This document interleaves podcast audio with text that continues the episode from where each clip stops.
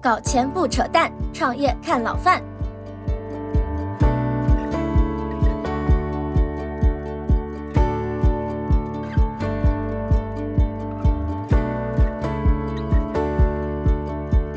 老范聊创业啊，今天来了一位年轻的老朋友啊，投资人彭程。彭程，打个招呼吧。Hello，大家好，呃，我是彭程。彭程呢，跟我认识真的是很多年了啊。我们应该是一九九七年、九八年、九七年就认识了，都二十六年了啊！这个时间过得太快了。我认识彭程的时候，他还是高中生，对吧？对的，对的，对。对，现在已经是一个非常资深、优秀的投资人了。这些年呢，一直有交流。那么我时不时呢也找他去学一些东西，特别是关于消费啊这些事情。今天呢，我就想找彭程来聊一聊关于消费、关于投资这些事儿哈。彭程，你用很短的时间介绍一下你跟这个些行业的关系呗？我背景相对比较复杂，但是反正最近可能小二十年都是做主要做投资吧。然后后来是转向，其实主要是看物流领域，所以最开始是对快递这些比较熟。慢慢的延伸到了消费和餐饮这个领域，然后后来是做了一段时间的某家公司的做新零售公司的 CFO 对，然后后面现在又在做一个餐饮企业的顾问啊，所以大体是这么一个背景。鹏程呢是有投资、有实战、有业内啊，所以我觉得还是很全面，感受也和那些一般的只做投资的人是非常不一样的啊。第一个问题啊，想聊一聊，就是你过去一年在消费行业。你花的比较多的时间的行业啊，或者公司是什么东西？过去一年其实是我们其实相当于一个一个行业看的比较深吧，所以之前的零售和供应链那块儿已经觉得挖的七七八八了，所以最近这一年其实主要在看餐饮，这个去年投了很多嘛，所以也花最近也花了很多时间看。咱们能不能聊一聊在餐饮里面你看到有哪些有意思的事儿啊？有意思的事儿比较多啊，就是这个，我说两个比较有意思的事儿吧。餐饮应该是大家都知道，跟零售一样都是零人力密集型嘛，跟物跟快递也是一样，都是人力密集型。但是呢，餐饮应该是我见过这三个里面最难干的，就操的心非常多啊，方方面面的心都要操，但挣的钱其实也是非常非常挣的非常少啊，所以这个是一个很有意思的点。第二个点呢，就是说，在这种行业呢，其实你看完之后发现，顶级老大们的核心能力其实是是懂人性。嗯，为什么这么说？懂人性这事情呢，就是说，你要把一群偏在最基层的人，所有的恶都尽量放下来，用善的部分替公司去工作，替他自己去工作。有个公司老板特别喜欢说的一句名言，就双手改变命运。这个东西呢，其实说起来特别简单，但是你进去做一做就知道这个人性的复杂。然后你让他一个底层的人到后来一年能挣个小一千万，呃，十几年工作之后能干到这个地步，不懂人性的话其实很难。比如说海底捞推计件，为什么要推计件工资？其实最典型就餐馆，你去餐馆吃饭，经常就看到大妈们在那聊天，对吧？然后可能新来的忙死忙活在那儿，对吧？然后到发奖金的时候呢，那大妈们都去那店长那哭，也知道怎么拿捏店长。所以呢，你会发现之前大家一直讲投资的时候，觉得说很难培养一个好店长。为什么难培养，对吧？是因为你要一个店长综合能力太强了，所以这时候呢就要把人性的这个东西给减少，那就要计件。但是你说计件，我擦一个桌子多少钱？然后我送个菜多少钱，对吧？那这就就很复杂。那一开始试行的时候呢，最典型出现了一个规则，就是说送菜的人因为跑腿跑得多，我可能一盘菜三块钱，那服务一张桌子擦一个桌子可能也五块钱。你会发现这个送菜的人挣的比这个擦桌子的人挣得多，这个事儿就变得很奇怪，对吧？因为服务员其实是更核心的岗位，送菜的说白了不接触客户，只是个跑腿的。那这个问题怎么解决？那后来就变成是说，在里面要设三六九等，你得考试，你得设级别啊，你才能每个级别也对应相应的计件工资。所以就是其实一个比较复杂的过程去做这个事情。我们可能在餐饮里面吃饭的时候，其实没想过说餐饮这些店是怎么开起来的。那餐饮其实开起来有几个核心要素啊，第一个找找合适的位置啊，第二个呢就是要管店里面，第三个还得有人辅导他。就比如说大区或者是教练，呃，第四个呢，可能是提供产品或提供供应链的人。所以你会发现，福建帮最顶级这几家公司，像像这个华莱士，还有像这些年发展比较好的这些品牌啊，其实大家在加盟模式上都是非常明确的，不叫加盟，叫合作。比如一个店一百一百万的投资，我分成一百股。那如果你缴了房租，那可以投三十股；如果你是店长，你可以投十股；如果你有有后厨啊，比如那后厨又可以再拿十股。那这种呢，就是他把所有的人都捆绑进来，那公司可能占了百分之四十或者五十。那这种情况下呢，相当于是说他没有用加盟，但是他其实用了一个分红权的方式把大家捆起来。这种好处呢，就是说可以非常快的团结各个地方有资源的人。那最典型的，现在你像之前信奉走星巴克路线的喜茶，他为什么要做加盟、做下沉市场？其实也是向福建，我们做福建帮嘛，去学习这个东西。但这个东西有个也有个特别大弊端，就是如果行情不好的时候，投进来的人，有些人风险能力承受比较差，那他就会觉得那个总部搞得不好，我要自己再捣鼓捣鼓，所以说管理起来就很就很费劲。呃，最典型的就是像三幺五点名的那个与你在一起。啊，你可以看到他们中间发展中出了很多乱象啊，但这这都不关键，最关键是说点名三幺五之后，它其实缓过来非常难，因为突然之前人心是很很聚集在一起的，现在被点名之后呢，这个心一下散掉了，队伍就不好带了，呃，所以有利有弊吧。彭晨啊，咱们现在这一年大家都在聊这个消费复苏，你在现场离得很近啊，你觉得消费复苏到底复苏的怎么样了？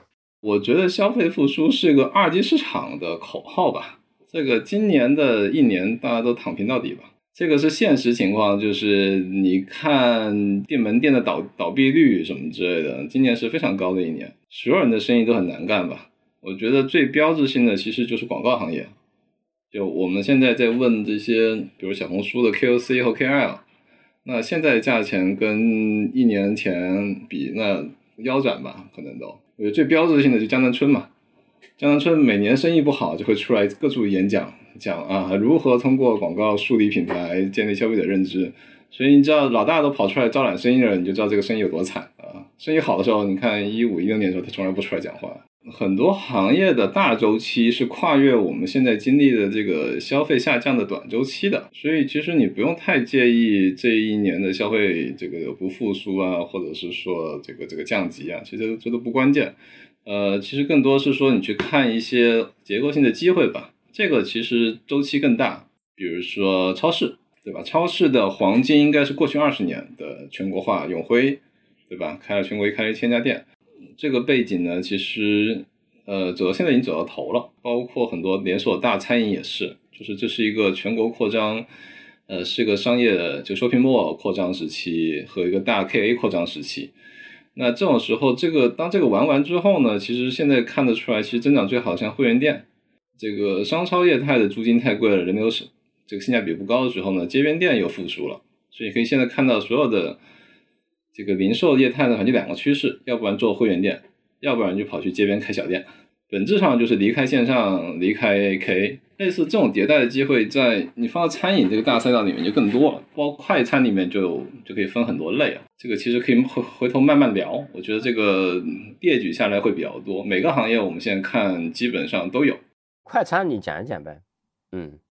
首先，我们简单分个类吧，就可能大家很多对快餐比较笼统啊。快餐其实就分成四个类，一个类是饭，比如说拌饭、盖饭啊什么之类的。第二类呢就是面粉、米面，什么米粉啊、鱼粉啊、面条啊这些啊。第三类呢其实就西式的汉堡、披萨啊、炸鸡。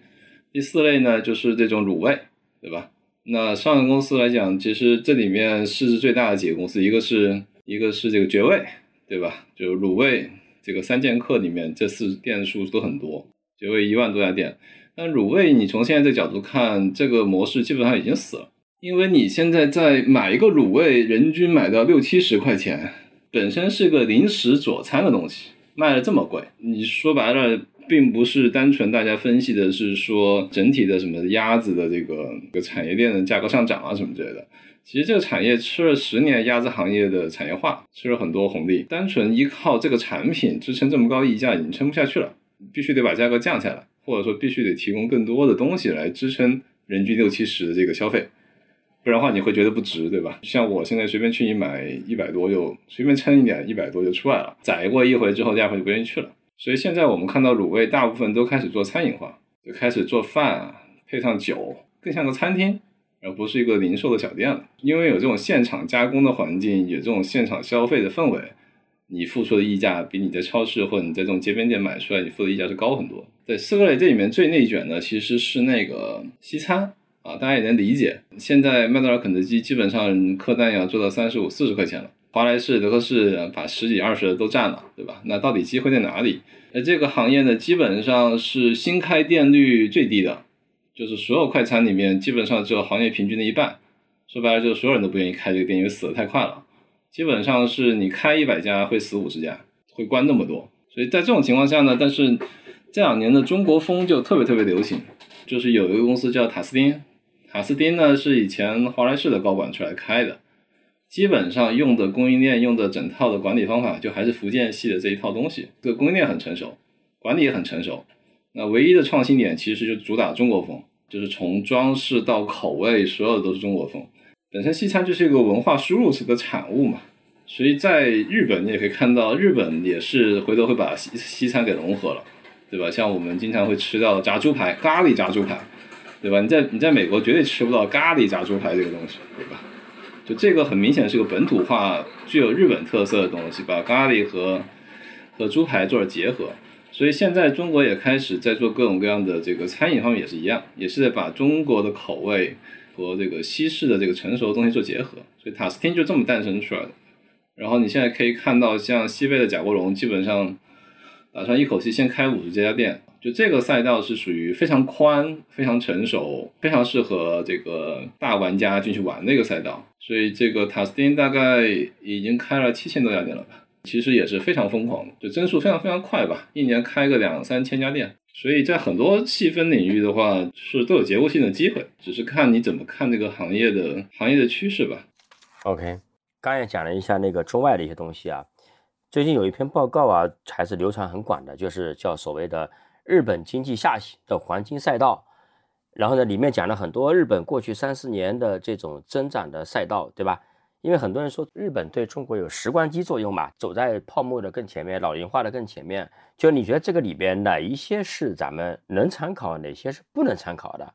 呃，那那个报告写的挺好的，那个报告我收到了几份，然后我当时看了一遍，我觉得其实还是挺有收获的。最近我又特意回去回顾了一下。挺长的，对，但其实核心都在第一页。这个抄作业呢，其实我们最开始谈消费投资的时候，特别喜欢抄美国。然后我去美国逛了所有的零售店之后呢，我觉得基本上就抄就扯淡啊。现在学日本呢，我觉得大概有个五六成是可以借鉴的，但其实有几个本质的区别不一样。对，就是相似的地方，其实第一个我们都是亚洲嘛，对吧？所以。本身的这个家庭规模的小型化呀，人口老龄化呀，这个是大家看得见的，对吧？这个虽然鼓励三胎什么之类的，所以这个本身亚洲的这个环境，这个出生率低，这是一个常态啊，也不光是中国，基本上四小龙都有。这块呢，我们觉得觉得是像的啊，但是呢，人口到我们去做投资中间，其实有个非常大的一个这个国家经济的这个政策导向的问题。呃，我觉得日本到到后面，其实，在消费主义上的有一些地方是很相似的，就是整个消费的其实理性化和服务化这个趋势很明显。其实大家更多是追求精神的享受，而不是简单的物质满足。简单用中国话讲，就三大件满足了，开始追求个人生活，追求个人意识。就像前段时间不是美国流流行冥想一样嘛，就是这个按。修行的人讲，就是你一个找回自我的一个过程。其实我们觉得说，这里面其实会衍生出非常多的机会和变化。比如说，我们看的最好玩的就是一个酒，茅台，对吧？是一个非常非常大家都很喜欢的一个一个投资品种。我喜欢把茅台和小罐茶放在一起比，就是你会发现呢，酒类和茶叶现在变化有点像。茶叶呢，就是越走的是曲高和寡。大家就开始讲产地，讲大师，对吧？真正喝茶的人越来越少。那你看酒其实也一样，大家讲茅台，对吧？讲年份，讲讲生肖，最后你会发现喝酒的人，无论是白酒和啤酒，其实都在少。在酒类里面，其实你就会发现，中国如果不是有现在的像这个喜茶呀这些奈雪啊这些出来，变相的用了一个调制的方式把这个茶饮的低端打开了，不然的话，我觉得就是中国可能喝这个普普通通喝茶的人基本都没有了，就越来越少了。所以在酒的行业也是一样，这个呢，其实在日本也有类似的。预调酒和低端的啤酒、无醇的啤酒，这种各种甜味的香型的啤酒，增长速度是远快于以前的传统啤酒或者传统日本烧酒的。更多追求的不是说我喝了多好的酒啊，就是如果要做到雅俗共赏，你要喝十年的茅台，你喝你的，我就喝个三度的小酒，然后微醺一下就好了。所以你从这种趋势可以看得出来，就是说像酒类这个大品类，大家还在选择说啊，茅台好一点呢，还是五粮液便宜一点？对吧？那是这个哪个国有的酒类高管不喜欢作死，不会被带走？讨论这些话题，其实本身大赛道就我觉得就有些问题。所以其实你在国内，如果我们看酒的话，做低度酒其实就两个选择，一个看精酿，对吧？像这个幺八八六也出了精酿，对吧？重庆啤酒在放到重庆啤酒的那个那个报表里面。那要不然就你去看那个 real，对不对？就预调酒。当你这两个选择的时候，你得想说，到底是精酿未来会出了成为主流，还是预调酒会成为主流？这个时候你就很容易去对比说茶饮，茶饮到底是说手工作坊的百花齐放是主流，还是连锁化标准化可能原料没有那么好？但是更适合大众，成本更低是个主流，或者我们最简单讲，就是喜茶是主流还是蜜雪冰城是主流？你就会发现是说，绝对是蜜雪冰城的市场体量会比喜茶大很多倍，所以你就知道说，那预调酒是肯定市场是大过精酿的，对吧？因为精酿的这个供应链其实比喜茶还更难，对喜茶现在也慢慢放弃了很多鲜果，去用一些什么茶冻啊、果冻来解决这个问题，其实也是做一部分妥协。所以就是你从这个里面看的话，它这里面讲了，我记得讲了几个大的行业，酒类、饮料啊这些。所以我们如果把酒类和饮料放在一起看的话，其实中国下一个这两个大行业的其实最大的机会是在预调的酒。那饮料的话，其实它当在里面一直在提一个两个，有二上也比较火的一个是功能性饮料，呃，也有上市公司嘛。然后第二个就是豆奶，功能性饮料这个行业，其实大家有兴趣去可以看一下蒙牛在市场上，对不对？就红牛在市场上有多少款？红牛在市场上大概有四个版本，这个版本里面的添加的这个牛氨酸啊这些东西的比例，其实比进口的版本要低很多。这个其实是一个法规要求，就是比国外卖的版本，其实中国是不允许添加太多的功能性的东西，所以其实导致中国性的功能性饮料呢，其实是个监管下被阉割的产品。所以你不用太指望在中国出红牛或出 Monster 能像国外那么的猛啊，就这个是受很强监管的。然后豆奶的这个东西呢，其实是是我们说到的，在饮料圈和在咖啡酒类都会有提到的一个单一元素，单一元素的流行。这几年其实最成功的单一元素有两个吧。有一个非常成功，就是就是椰奶，就你会发现是说，瑞幸之所以打翻身仗，其实有很大个原因，是因为它推了一个爆款的。他们有两个研发团队，就是一个是做咖啡研发的，一个做奶做这个茶饮研发的。茶饮研发那帮哥们儿呢，就说为什么茶饮椰奶这么火，为什么不能放到？咖啡奶第一个就做了生椰拿铁啊，就他们第一个卖过一亿杯的产品。所以你会发现，单一这个元素流行通常是跨很多品类的。就椰奶这个品类，现在在饮料有，在咖啡有，在各个地方都有。在日本呢，豆奶这个单一元素呢，其实。最火的一个是化妆品，不完全是豆奶，现在它火到化妆品去，所以你可以发现是说，这个单一元素的流行其实是是跨很多品类的，所以在中国的肯定不是豆乳，豆乳这个品种做做做流行元素的这个机会其实已经错过去了，就椰奶肯定是一个很大的品种，瑞幸和这些大的供应商都是一家嘛，大家搜索也都知道。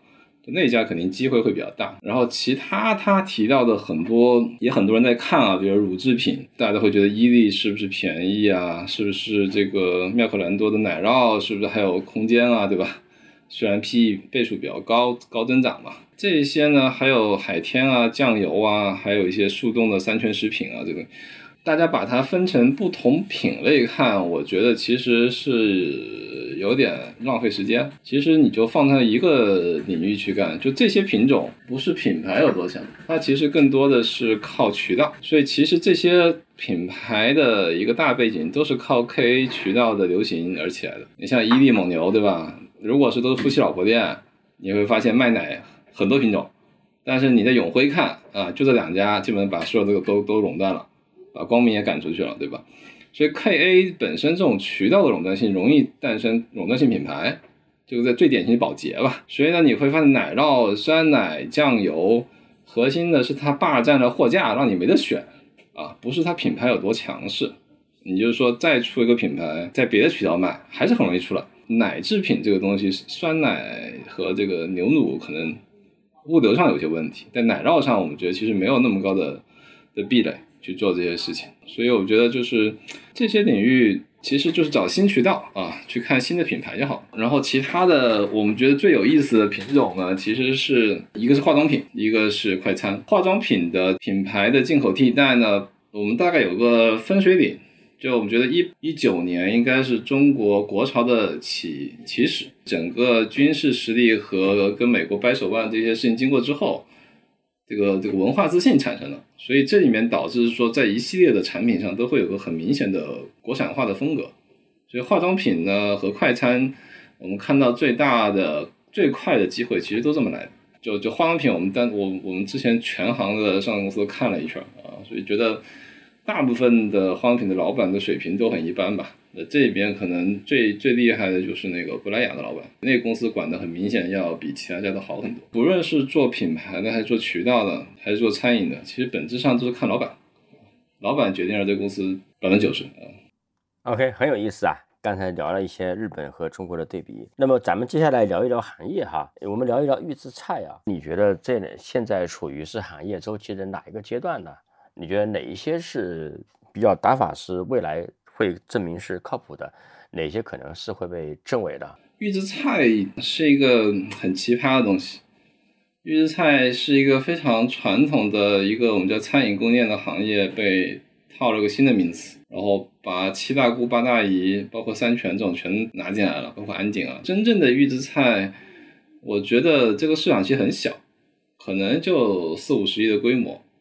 就我们把这些原先供餐饮的，包括做佐餐的，像味之香啊这些都给剔掉，把面类、面食类的剔掉，这几个大头剔掉，你最后剩下来真正做这个预制菜的人，这个行业应该很小。就是什么叫预制菜啊？就是我们其实大家听起来狭义的理解应该是说，我把一个菜做的七七八八了，卖给消费者，他回家。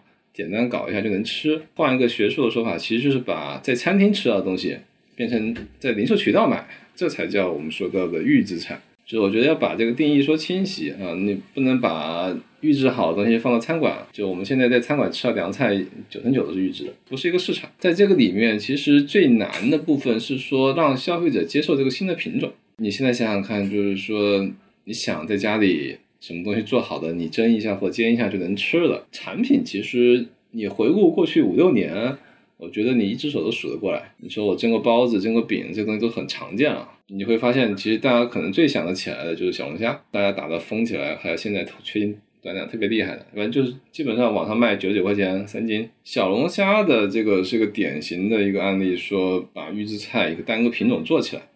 你以前去外面堂食炒一份小龙虾。对吧？很好吃，剥一堆虾壳，对吧？但你在家里没法吃得到，你每次得出去。但现在小龙虾是已经腌制好了，你回去来到锅里烧开了就能吃了。口味呢，很典型是有牺牲的。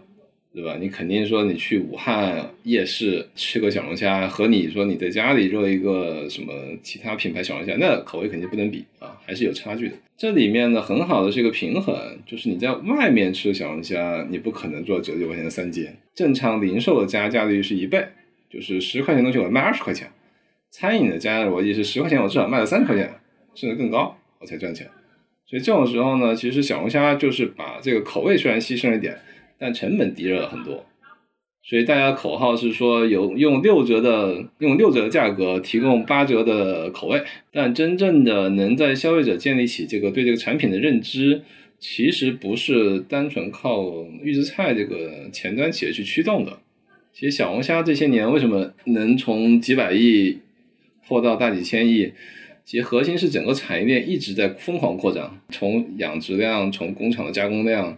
其实疯一直疯狂在扩张，所以才一直在出新的品。以前的只有这个这个活的，后来有冻的，后来有清水的，你会发现后来有腌制的。这个行业在快速被消费者接受的时候，才会有那么多的钱去做这个事情。很难看到有类似第二个这个行业吧？可能酸菜鱼算第二个，这个但是市场小很多。彭程啊，刚才你讲到过一下快餐啊，咱能不能再简单的再讲一下，就是那个快餐今天主要是什么样的一个趋势性的机会呢？快餐就我们刚才说了四个类：米饭类、粉面类、西餐类和卤味。我们讲了四类，这四类的呢，其实四个逻辑。就米饭类呢，一直是一种区域化的产品，就很少过有过一千家店的，除了黄焖鸡米饭以外，很少过一千家店。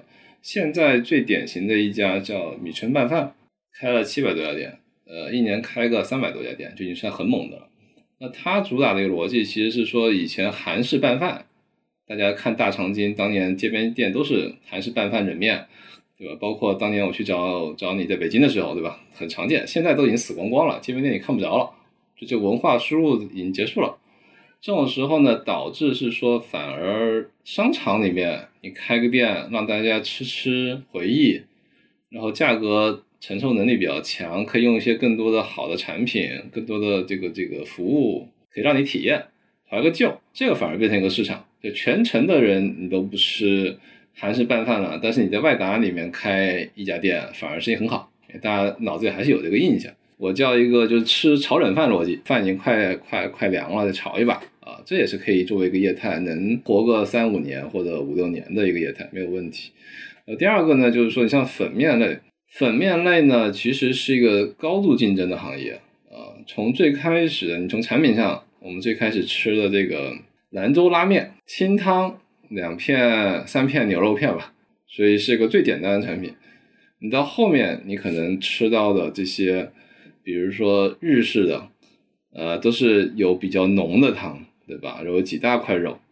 那你现在这两年流行的什么是什么？是这个螺蛳粉儿。呃，螺蛳粉就属于放很多很多小料，很重的调味，对吧？整体的这个产品的形式，你会发现，就像调味品嘛，就是从酱油变成复合型的。那这里面你还可以看到他们的业态，以前业态非常极端化吧，要不就街边特别便宜的，要不就是味千这种在商场一碗面一碗面卖个四五十块钱，主打个日式风格的这个东西，中间其实断档很厉害。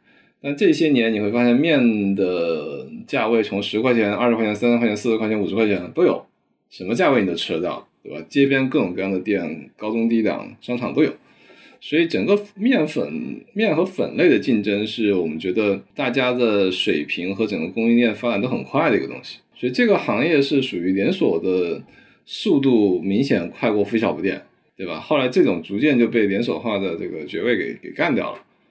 所以你现在其实大家已经是看不到什么街边带有烟火气的乳制的东西了，变成餐饮的现在一个主要的主打。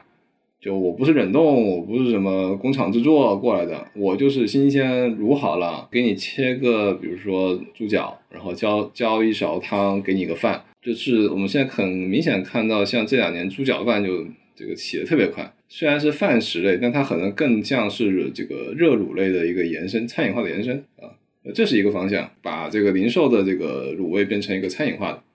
第二个呢，就是我们发现有卤味的，另外子叶百味鸡这些公司其实的产品也很少，你去看它的柜台也就二三十个品种。就我们现在看到有一些公司是可以开的门店更大，就不是这种十来平米的小店，可以开到四五十平、五六十平的店，就是纯卖卤味，然后有一百左右的 SKU。每个品种堆得像小山一样高，就这种零售化的一个东西，其实也变成了一个卤味的一个趋势。总体来讲，反正四个赛道有四种玩法，机会都不一样。基本上大体的都是一个赛道，就是一个逻辑玩到头了，自然会衍生出另外一个逻辑，啊，另外一个市场空间出来。好的，还有一个热门的赛道啊，就是宠物，好多人在看啊。你看贵最近乖宝上市。然后新瑞盆也在想上市，对吧？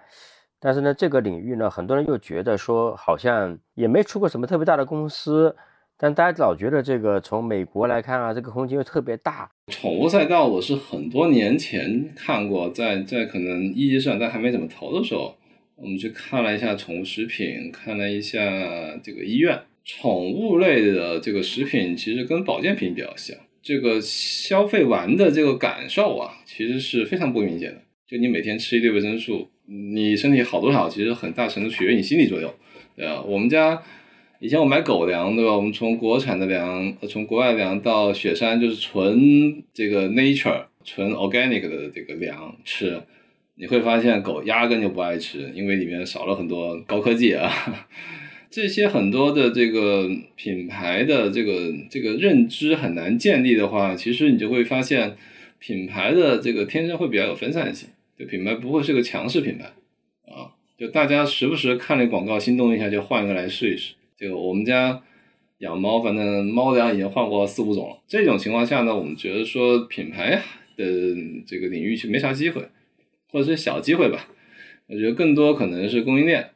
哎，早年我们去看了一看了一下这个宠物的供应链，基本上就是膨化。这个原料拿过来膨化一下，对吧？这个原料表嘛，就就大家有兴趣可以看一下，反正都比较美丽，就跟你们想的这个这个宣传画上肯定是不一样的。然后呢，这种公司呢，大部分就是做代工起家，挣的最辛苦的钱，然后逐渐逐渐在国内慢慢慢慢做点自有品牌。这个事情呢，其实完全取决于老板能力，就机会肯定是有。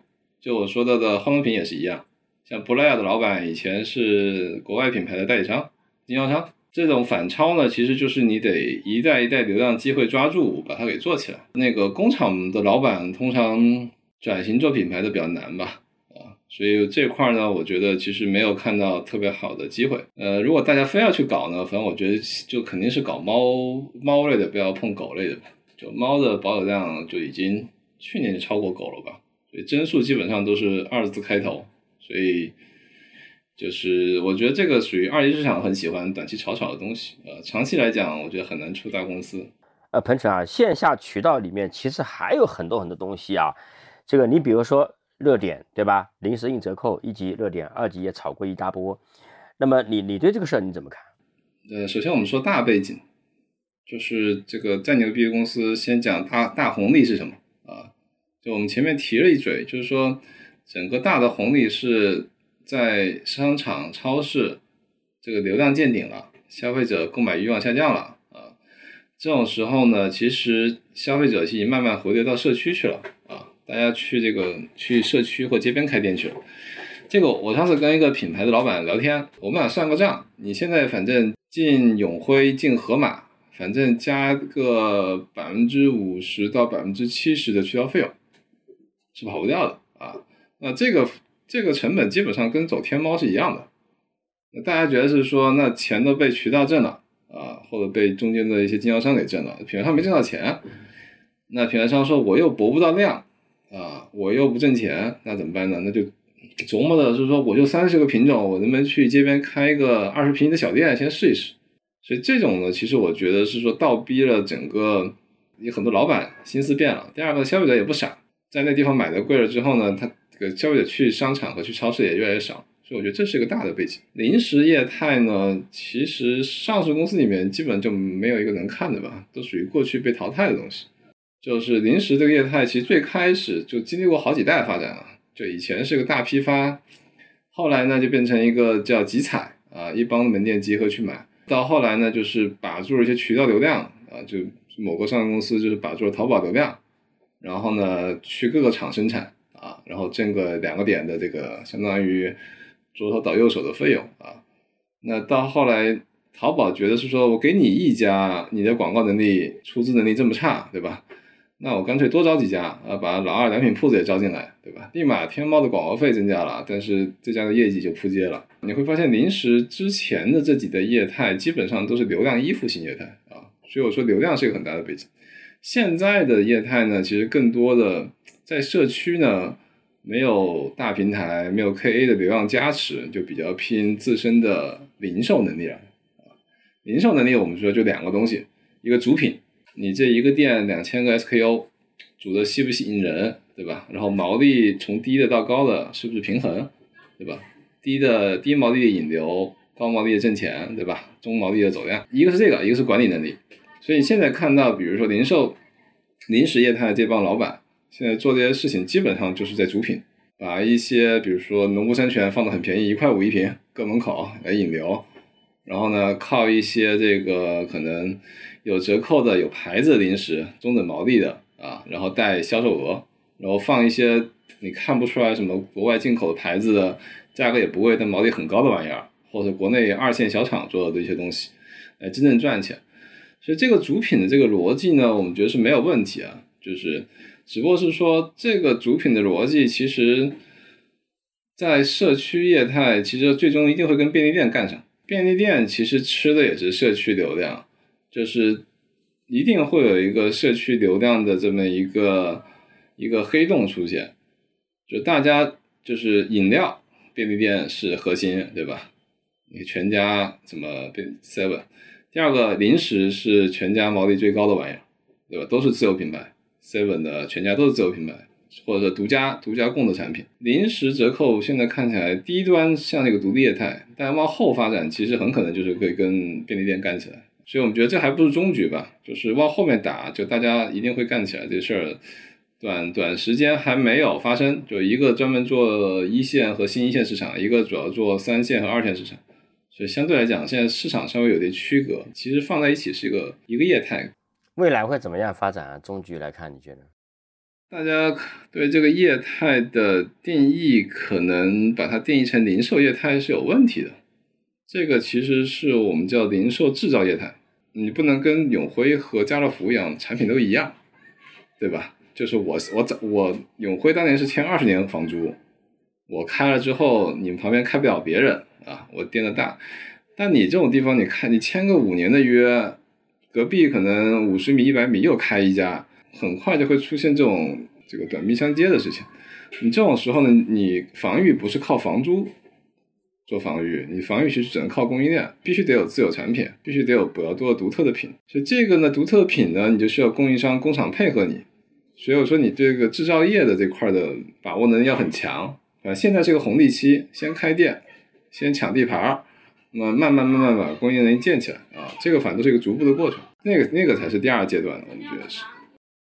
其实我们现在很多人周围在讨论啊，还在说找找做生意的机会，对吧？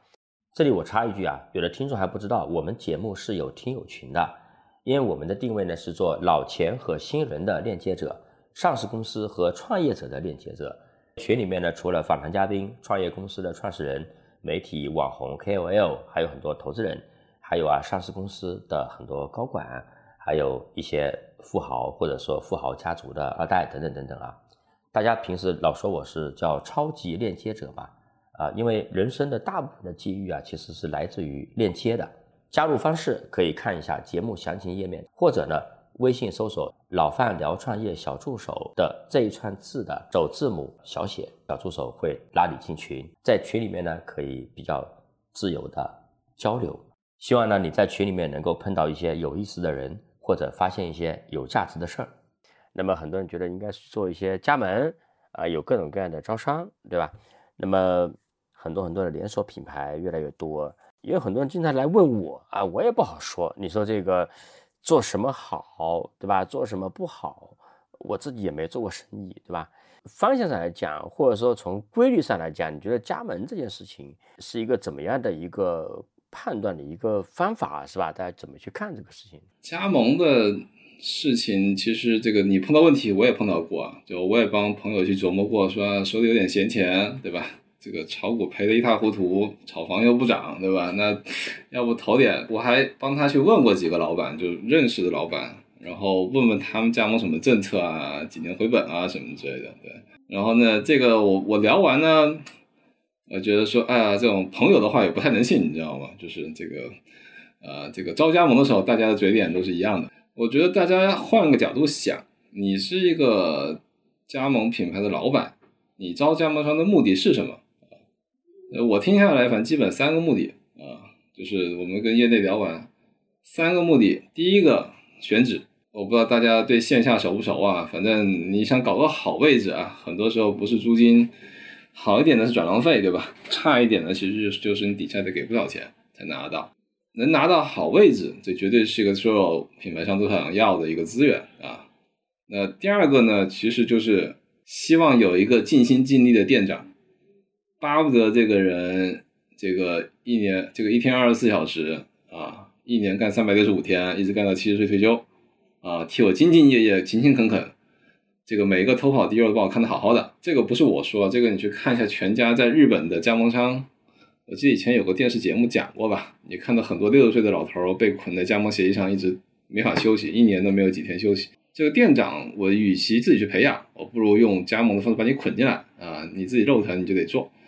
那第三种呢，就是最少那种，就是说纯要你钱，你啥都不管，我就帮你全都托管了，我派店长，我来选址。啊，你就出钱，你每年躺着拿个十几个点的收益，这种呢是基本上是没有。你从这个角度讲呢，说你如果上来就是想说我躺平啊，挣点钱啊，这种大部分你就是被割了啊。这个业内专门有一波这样的公司，我们叫快招公司，好像都集集中在某一个市，啊，那个市出来的品牌大家都不要碰啊，反正就是一定是割韭菜的，骗完加盟费后面啥都不管。第二点的第二种呢，就是说。你是一个有想做一个好店长的心的人，但是呢，你肯定经营店没有太大的经验，怎么让你从一个新手变成个老手？你对品牌商来讲就是一个核心问题了啊！这种时候呢，就变成有两种玩法。第一种玩法呢，就是也最常见的玩法，就是我无所谓，我先高举高打，骗招一百个人进来，然后呢，一年之后死了二十个，我再招五十个，一年之后又死了六十个。我再招剩，再招几十个进来，反复洗，基本上洗完两波到三波，剩下的都是能打的，不能打的人交完学费都都都下场了。你现在看到最多做媒体文章的这个像某某茶，对吧？在国内要新开很多很多店的啊，然后呢，喜欢在市中心最贵的位置开一个旗舰店，然后雇一帮托儿排一个乐队。奶茶行业百分之九十的公司都是这个套路，高举高打，各加盟商。然后让加盟商去死，剩下的是 OK 的。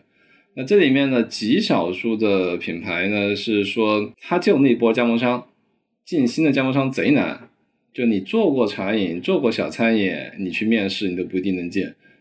这种品牌呢，大概率他是把加盟商当成自己兄弟养的，他希望一个省一个省开，你们都能去开店，都能挣钱，你管理能力成长能跟得上。这种良心的品牌呢，就业内反正屈指可数吧，每个行业都是屈指可数，一般就两家撑死三家。这种呢，你其实跟的好呢，就可以赚很多很多钱啊。做的再差呢，也能挣一个比工资多的钱。加盟的这个这个套路就其实就比较简单啊，就是利用人的这个贪婪啊去做这个事情。所以啊，要做个加盟商不容易啊。如果你想做加盟商挣钱，并且挣到相当一笔钱，而不是自己的一份工资的钱的话，这件事情其实并不容易啊。看起来最简单还是自己找一个自己能拿到好铺位的地方，有个铺位，呃，一个月一万块钱，你再去做一个找一个好的品牌合作，一个月多挣两万块钱。你说白了，比你这个单纯去做一个加盟。拿着钱去外面选址，这个要强太多。还说了一点东西，你说的找一个铺位是指，就是说你找到别人拥有的铺位，你来做一个托管，是吧？如果你是加盟商，你要有一个你能拿下的铺位，别人拿不下来。比如别人要出十万转让费或二十万转让费才拿得下来，你可能跟你叔说了一声，你一分钱不拿，你就拿下来了。那你的这个店回收成本肯定比他低很多，对吧？所以你这二十万相当于你就就白挣了啊。OK，这个资源很重要。彭生，你这些年啊也见了很多的，包括餐饮啊，包括消费啊这一些，特别是线下消费的这么一些公司啊，那么一些企业家，你印象特别深刻的，比如说你特别觉得非常优秀的企业家，符合我们心目中那种所谓企业家概念的这种形象的啊，能不能举那么一两个？案例，然后呢，说一说他们让你特别欣赏的企业家，代表他企业家精神的一些点，能不能讲讲这样里面的一些故事啊？我觉得说连锁，呃，说餐饮可能更合适一些。就餐饮行业呢，其实有三巨头，你进这个行业，你只要做的稍微有点点眉目了，你要去拜老大的啊。这个，所以这是一个实力的这个公信力啊。那这里面呢，肯定。规模最大的上市的就是海底捞的老板，其实还有两个老板，大家可能不太熟悉啊，一个是华莱士的老板，一个是喜家德的老板。这两家公司做的在业内的，就是我们前面说到那句搞人的水平，这三家公司搞人的水平都是一流的。半个呢就是西贝贾国龙啊，我们觉得算半个。所以这些餐饮的老板呢，其实有一个核心，就是说，我觉得这个人性上做的事情，就是我们刚刚讲了一个基建的事情。其实，在福建他们做这个股权这个分地方式的演变的时候，其实也迭代了很多代。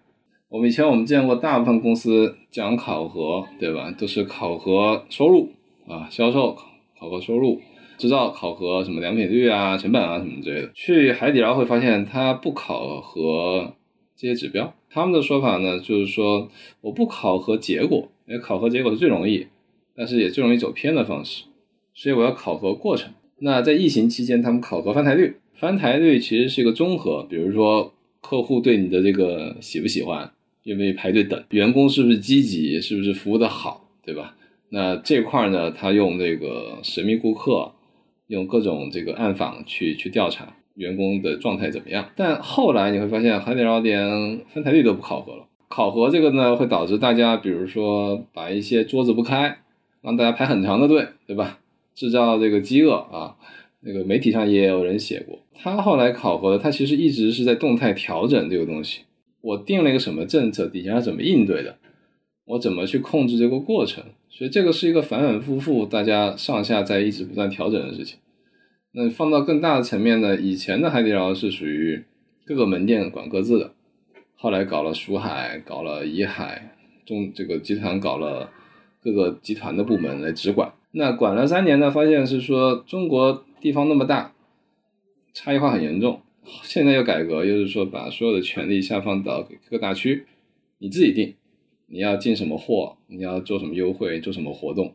所以你会发现，真正懂人性的这个呢，他其实抓住两个两拨人的核心，一波是消费者的口碑怎么样子，一波是员工的动力怎么样子。那他翻来覆去用各种方法去试。为什么还要用神秘顾客这个东西？这个事情上次。上次我见一个餐饮的老板，他跟我讲的，他家老板去法国米其林吃饭，发现米其林这个评餐厅的评级就用的是神秘访客，他专门有人打分啊，没有任何事先通知，过来打完分吃完走了，啊，都是非常专业的人啊。那这个呢，其实保证了这个东西相对是客观的啊。那第二个制度呢，讲到国外是小费制，你服务的好，我不用监督你。你反正小费是你工资很大一块儿，对吧？但中国没有这个文化，那就变成说你要设计很多制度去，去比如包括计件，包括一些这个产权的保护什么之类，反正比较复杂的一套东西去去实现同样一个一个维度的东西。所以这里面其实整个对人心、对顾客、对这个对员工的人心的把握是一个动态的过程。